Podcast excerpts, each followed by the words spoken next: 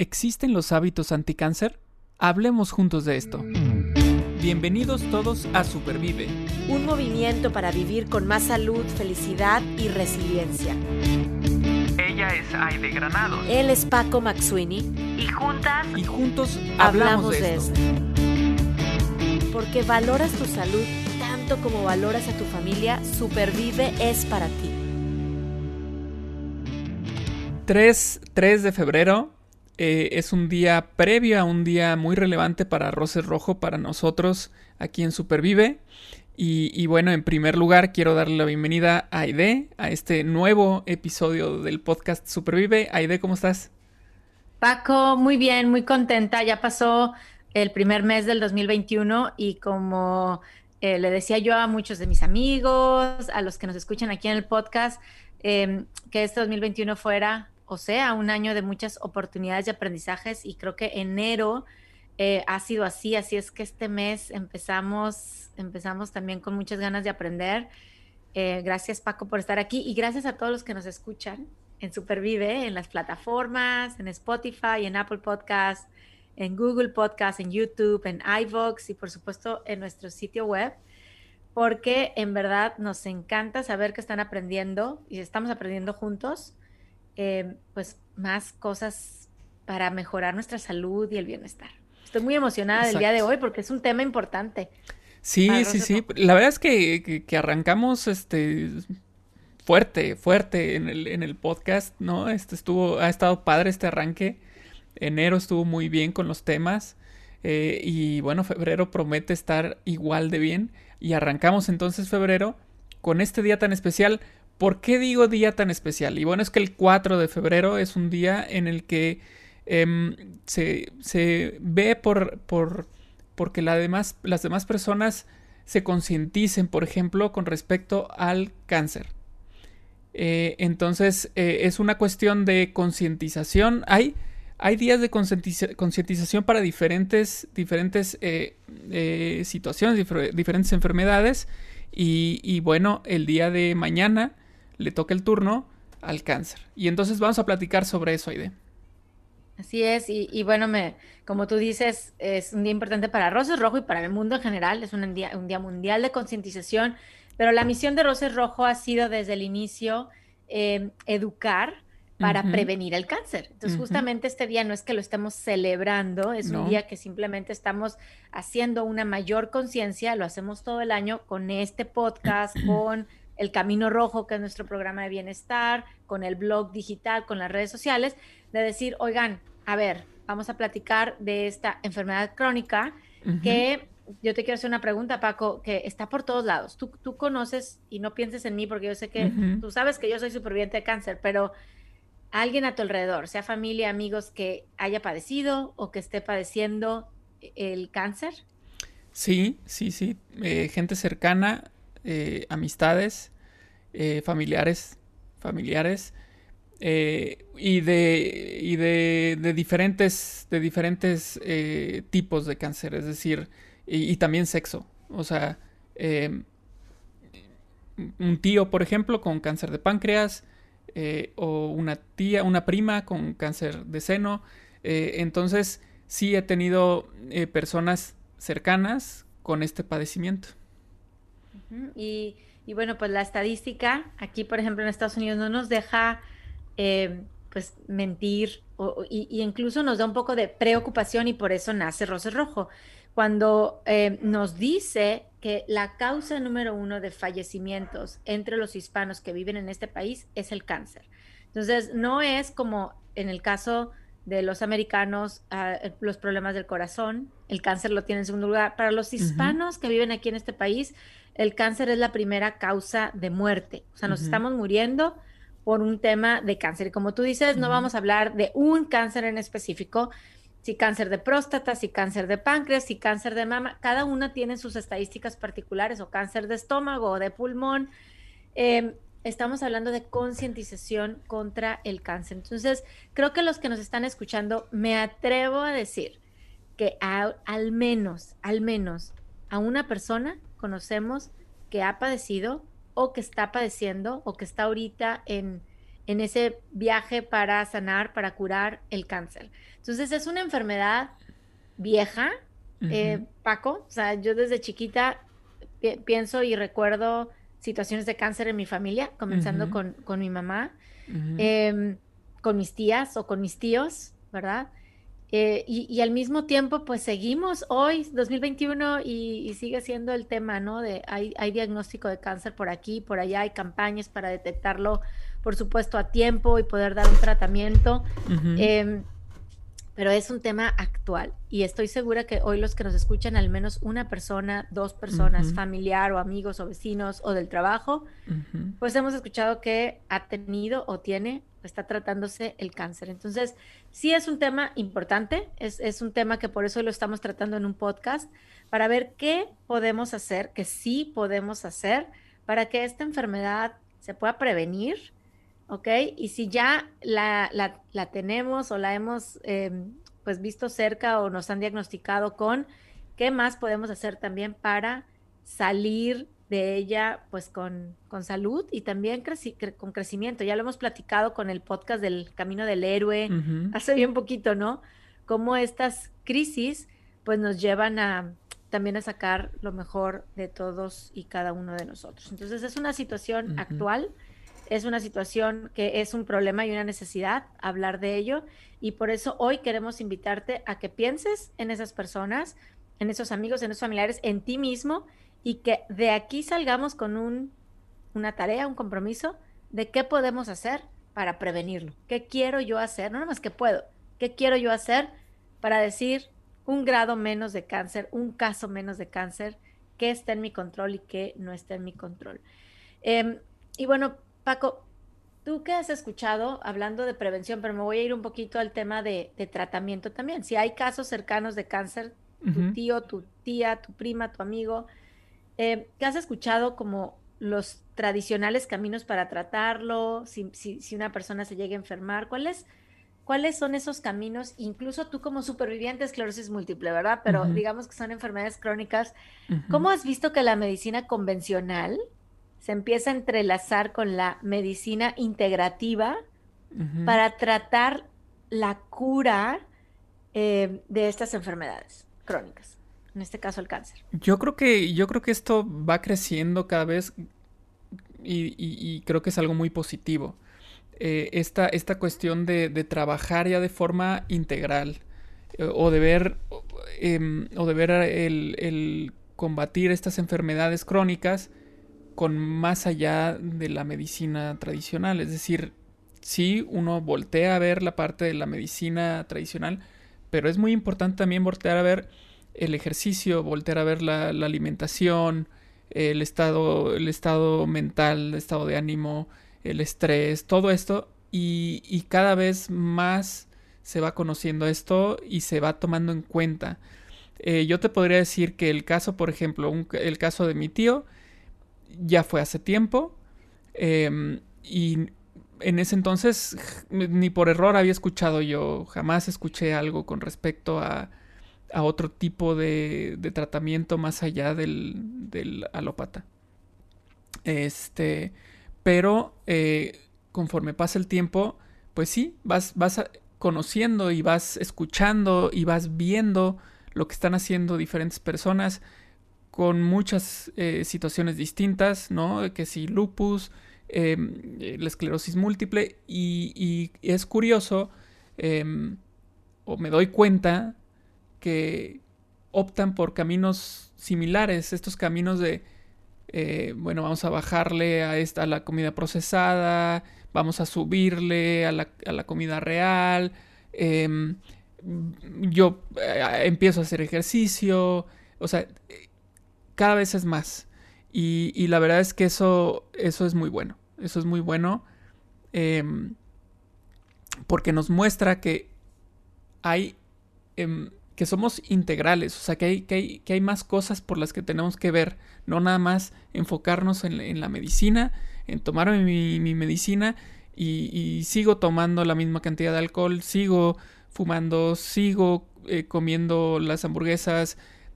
Eh, y entonces luego viene la sorpresa y se dice, pero ¿por qué no está no funcionando? funcionó. ¿Por qué no está Ajá. funcionando el tratamiento? Si, si era el, el nuevo. Sí, o sea, eh, puedes se, se está avanzando también en tratamientos y, y son muy buenos, pero también tienes que ayudar y tienes que ayudarle a tu cuerpo, ¿no? Entonces Oye, yo creo que sí. No, me imaginé ahorita, bueno, yo soy muy visual y, y te estoy escuchando, este, y bueno, yo crecí en la playa Ujú. y en Tampico, ¿no? Y los, los carros se atascaban, ¿no? En la Sí, playa, si en la sí. arena ya sabes que no podían salir de un, de un hoyo porque está Ajá. la llanta dando vueltas y Ajá. vueltas y vueltas. Aún cuando traje, era una mega camioneta, ya sabes, o un carro acá, el mejor motor, pero a la hora de que le ponías como una especie de tablita Una a tablita la abajo. llanta, Ajá, ajá. Ajá, una, una tablita a la llanta, pues el carro obviamente salía, ¿no? Listo, perfecto, rápido, volado. Y, y te estoy escuchando y, y me pongo a pensar en ese ejemplo del carro atascado. Entonces podemos tener la carrocería, ya sabes, el motor, el, como tú dices, la quimioterapia, el tratamiento, el doctor número uno en el mundo. Pero si yo no le pongo esa tablita al carro, si yo no le pongo eso de mi parte, que tú dices, pues como bien hago ejercicio, a ver con quién me resuelvo mis conflictos emocionales, pues como a lo mejor el carro sigue, ¿no? Tratando de y no sale.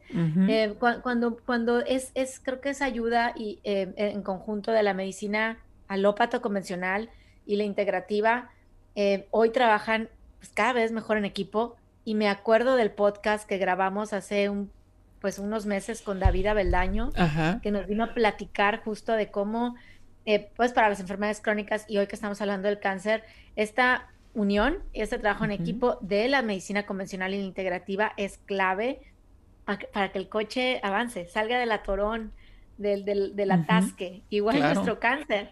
¿Cómo Claro. voy a estar combinando una cosa con la otra? Claro, es, es que eh, así yo, yo pienso, ese es mi punto de vista, que así tiene que ser, ¿no? El, eh, this is way.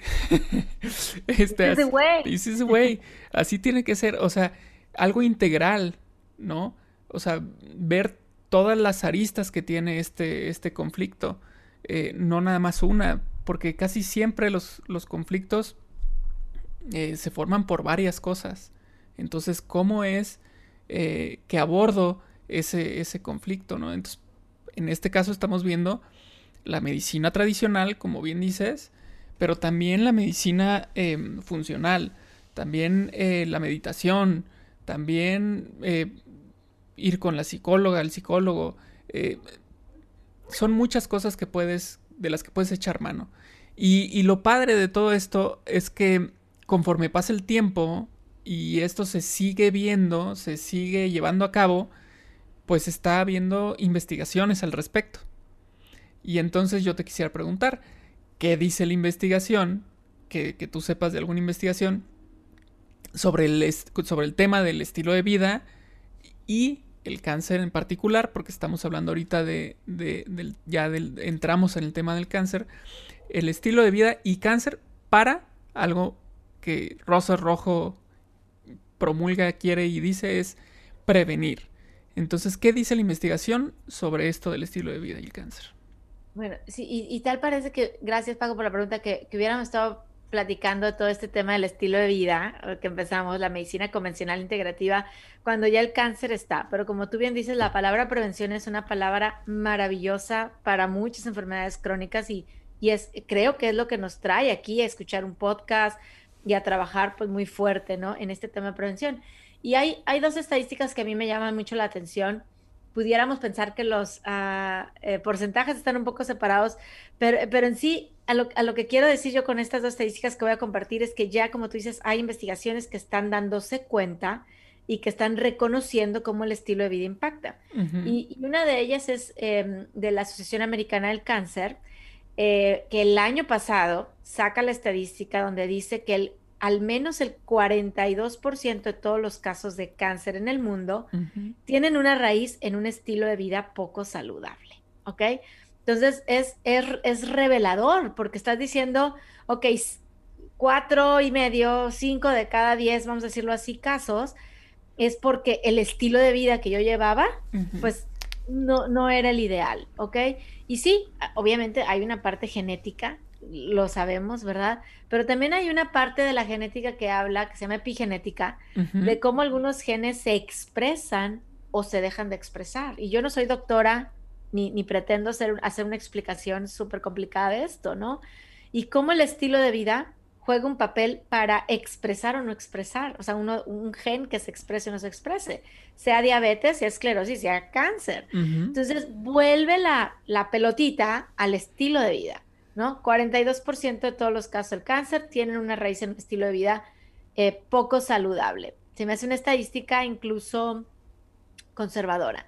Hay Ujú. otro instituto aquí en Estados Unidos que es el Instituto Nacional de Información de Bi- Biotecnología, que Ujú. hace un par de años sacó que esta estadística no era 42, sino 95%. Por eso digo, Wow. están las estadísticas un poco separadas, pero eh, lo que yo rescato de aquí es, ya hoy están volteando a ver cómo el estilo de vida afecta el que, el que nos dé, el que nos enfermemos de cáncer y de muchas otras enfermedades crónicas. Entonces, sea, 40 sea, sea 5 de 10 casos o 9.5 de 10 casos, está, hay una liga, está Claro. investigada, está sustentada, que el estilo de vida me va a ayudar. Entonces, en lugar de pensar de manera desfavorable o de manera negativa, que de hecho no es uno de los valores de Roses Rojo, sino a- al contrario, esperar siempre lo mejor, el amor a la vida, eh, es donde decimos, ok, entonces, como por deducción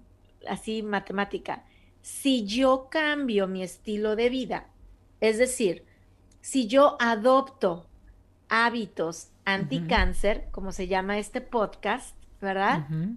voy a estar previniendo esta enfermedad y viviendo hoy con más salud. Ahora, estos cambios, estos hábitos anticáncer, tú los acabas de mencionar. Oye, comer real en lugar de procesado. Salirme a hacer ejercicio. El- a ti te gusta la bici, Paco, ya lo hemos platicado. A mí me gusta correr, ¿no? O bailar. Eh, oye, deja- dejo el cigarro. Es- lo hemos platicado en podcasts anteriores. Arreglo un tema financiero. Tiene, tiene que ver con mi salud mental también, ¿no? Reconozco mis emociones. Hemos estado hablando aquí del perdón, de la inteligencia emocional, del bullying.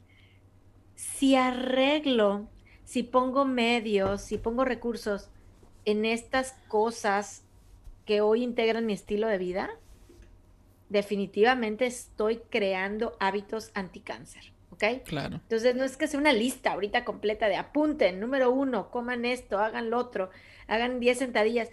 Es cambiemos nuestro estilo de vida y cada uno de nosotros, si guardamos tantito silencio, volteamos a ver nuestro cuerpo, ¿no?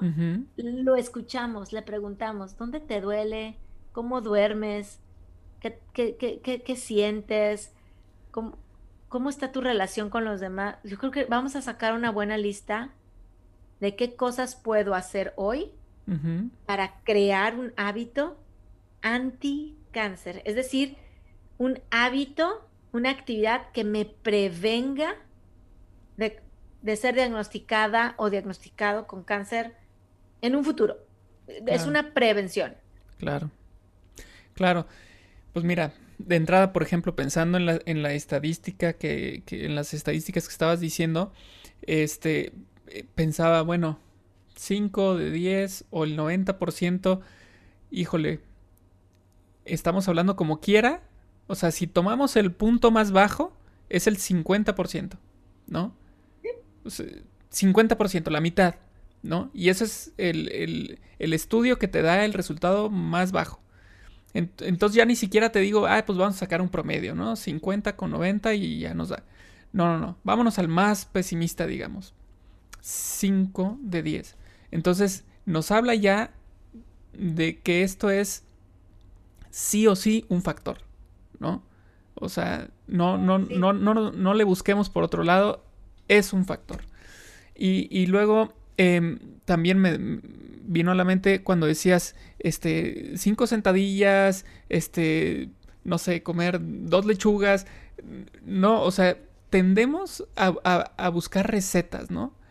Tendemos a, a decir, este, mira, si te, si te comes un ajo en la mañana, este, mientras te tomas un juguito de limón, Oye, ¿y Este, estás de cabeza? Ajá, estás de cabeza y sobre todo si hubo luna llena, ya lo hiciste, o sea, te vas a limpiar este totalmente, desintoxicar, este, pero no, o sea, cada, cada organismo es distinto, entonces tenemos que encontrar qué es lo que me ayuda. Puede ser que sí me ayude el ajo con, con jugo de limón, ¿no? Pero puede ser que a otra persona no le ayude eso. O, por ejemplo, sí le puede ayudar, pero es, pero no le gusta y entonces le busca por otro lado y seguramente va a encontrar otra solución también efectiva, este, y, y también que tenga que ver con un estilo de vida. Pero yo creo que ante cualquier, eh, eh, en vez de alguna receta, tendría que estar la convicción. O sea, el, el estar convencido de que lo, el estilo de vida lo vas a cambiar, lo quieres cambiar, porque sabes o presientes, estás convencido de que eso te va a ayudar a prevenir. Ahorita estamos hablando de prevención. Porque aquí yo, yo, yo veo algo muy importante. Estamos hablando para prevenir.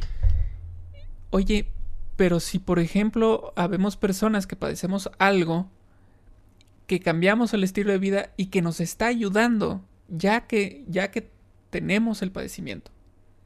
Entonces, ¿cómo no pensar que eso me ayuda a prevenir? O sea, si me ayuda ya cuando lo tengo, para mí es lógico el pensar que te ayuda para prevenirlo también, ¿no? Claro. Con más Bueno, razón. es que, por supuesto, y te voy a decir, Paco, es un muy, muy importante ejemplo el que estás poniendo. O sea, la estadística y las, ahorita dijimos estadísticas de institutos. ¿cómo te diré? Lejanos a nosotros. No es como que lo leímos, lo estudiamos. Sin embargo, pues voltea a ver lo que te está pasando a ti en tu vida, que dices, oye, yo estoy viendo cómo mi cambio, mis hábitos anti-esclerosis múltiple, mis hábitos anti-cáncer me están ayudando a sentirme mejor. Eh, y volteas a ver al amigo o al otro caso que te platican.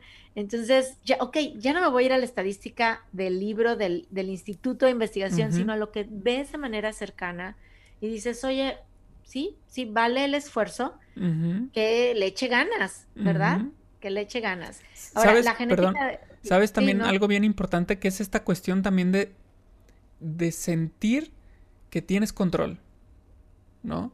O sea, Claro. yo tengo control sobre mi cuerpo y entonces yo decido tener este estilo de vida porque de esa forma le estoy dando a mi cuerpo lo que necesita para estar bien, ¿no? Entonces yo lo controlo, no dependo de alguien más, ¿sí? No dependo de la pastilla que me dé el doctor, que por supuesto me ayuda, ¿sí? Es parte de, pero yo estoy convencido que con lo que hago tengo control, ¿no? Y eso Es creo que te da, te da un sentimiento muy importante, te da un sentimiento que, que te ayuda a levantarte, ¿no? ¿no? Y, a, y a salir, bueno, eh, a ver, lo decimos en cada capítulo, a vivir con más salud, felicidad y resiliencia. Resiliencia.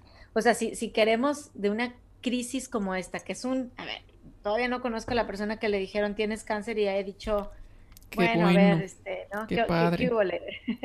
qué padre, este, es un golpe fuerte, ¿no? En- eh, hablando de una persona sana que, que lo recibes y dices, oye, paso por todas estas emociones, ya lo hemos platicado, de miedo, de negación, de por qué a mí, de frustración, de enojo.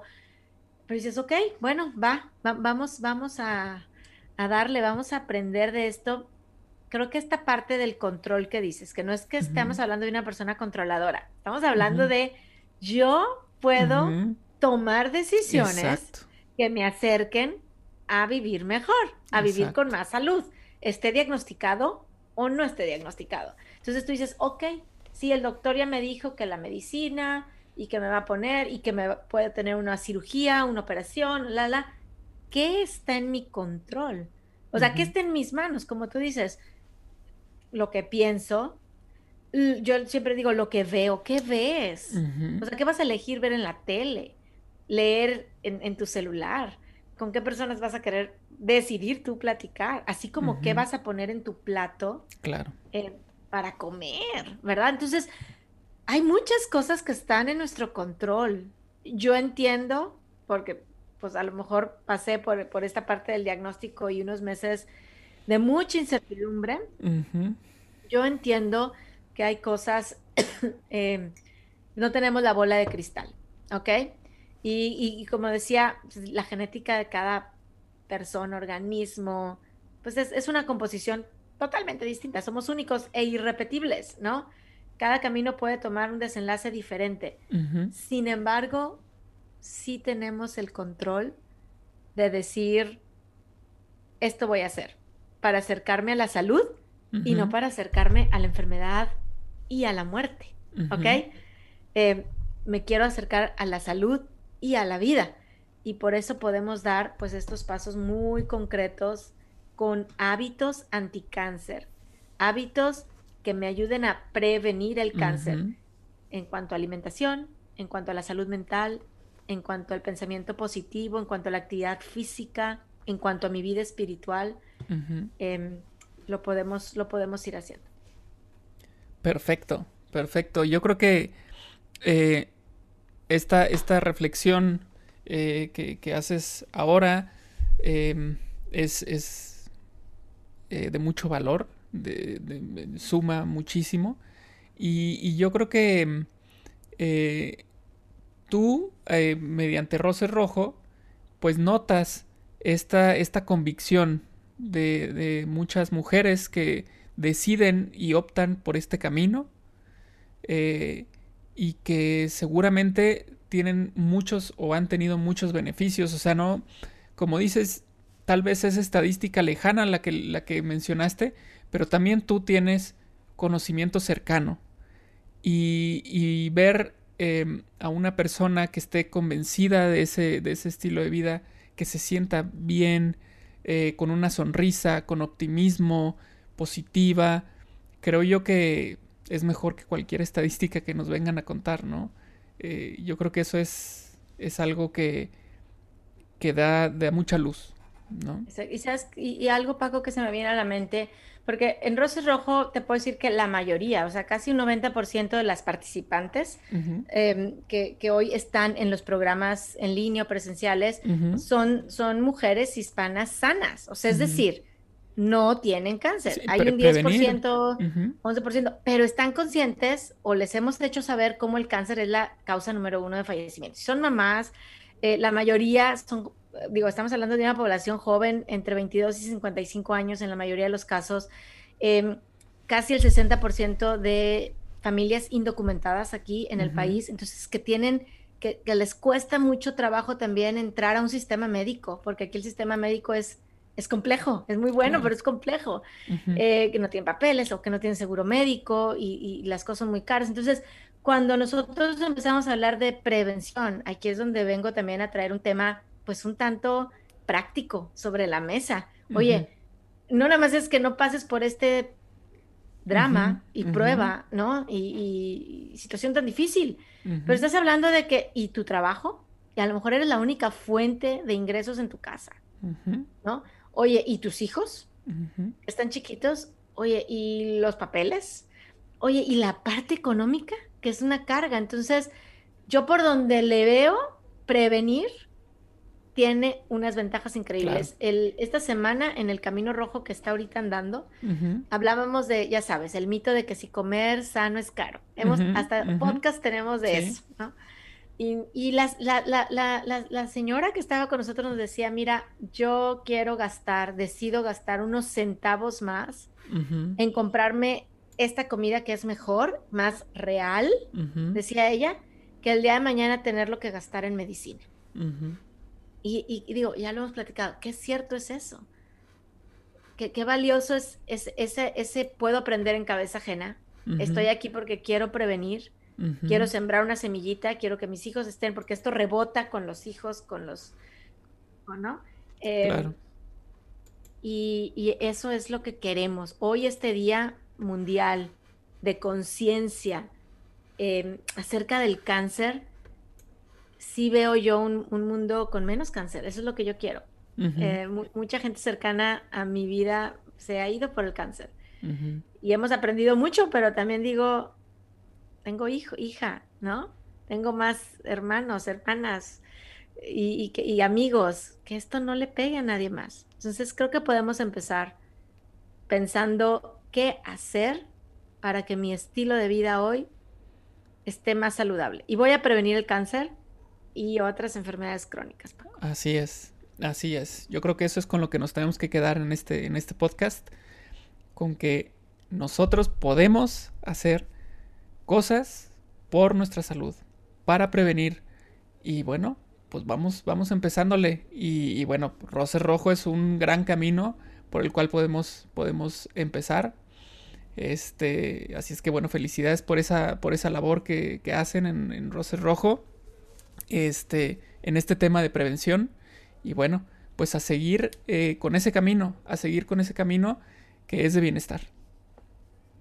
Así es, Paco. Y todos, por favor, aunque sea un propósito anticáncer, un hábito anticáncer, que esta semana comencemos a practicar y que logremos compartir con alguien más. Y estoy segura que así vamos a tener más salud y más bienestar en nuestra vida. Y bueno, mi propósito ahorita es, grabar otro podcast, porque estos podcasts son, son eh, información también anti enfermedades crónicas. Paco, ¿tú estás listo para el siguiente episodio? Listísimo, listísimo, entusiasmado. Eh, ahora sí que esperando, esperando con ansia. Exacto, pues nos vemos en el próximo episodio. Tenemos aquí ya nuestros invitados especiales que están llegando también para grabar y nos va a dar muchísimo gusto compartirlo con todos ustedes. Perfecto, muy bien. Entonces nos escuchamos en el siguiente. En el próximo episodio hablaremos juntos de cómo supervivir trabajando en equipo. Supervive es posible gracias al apoyo de SVP Dallas.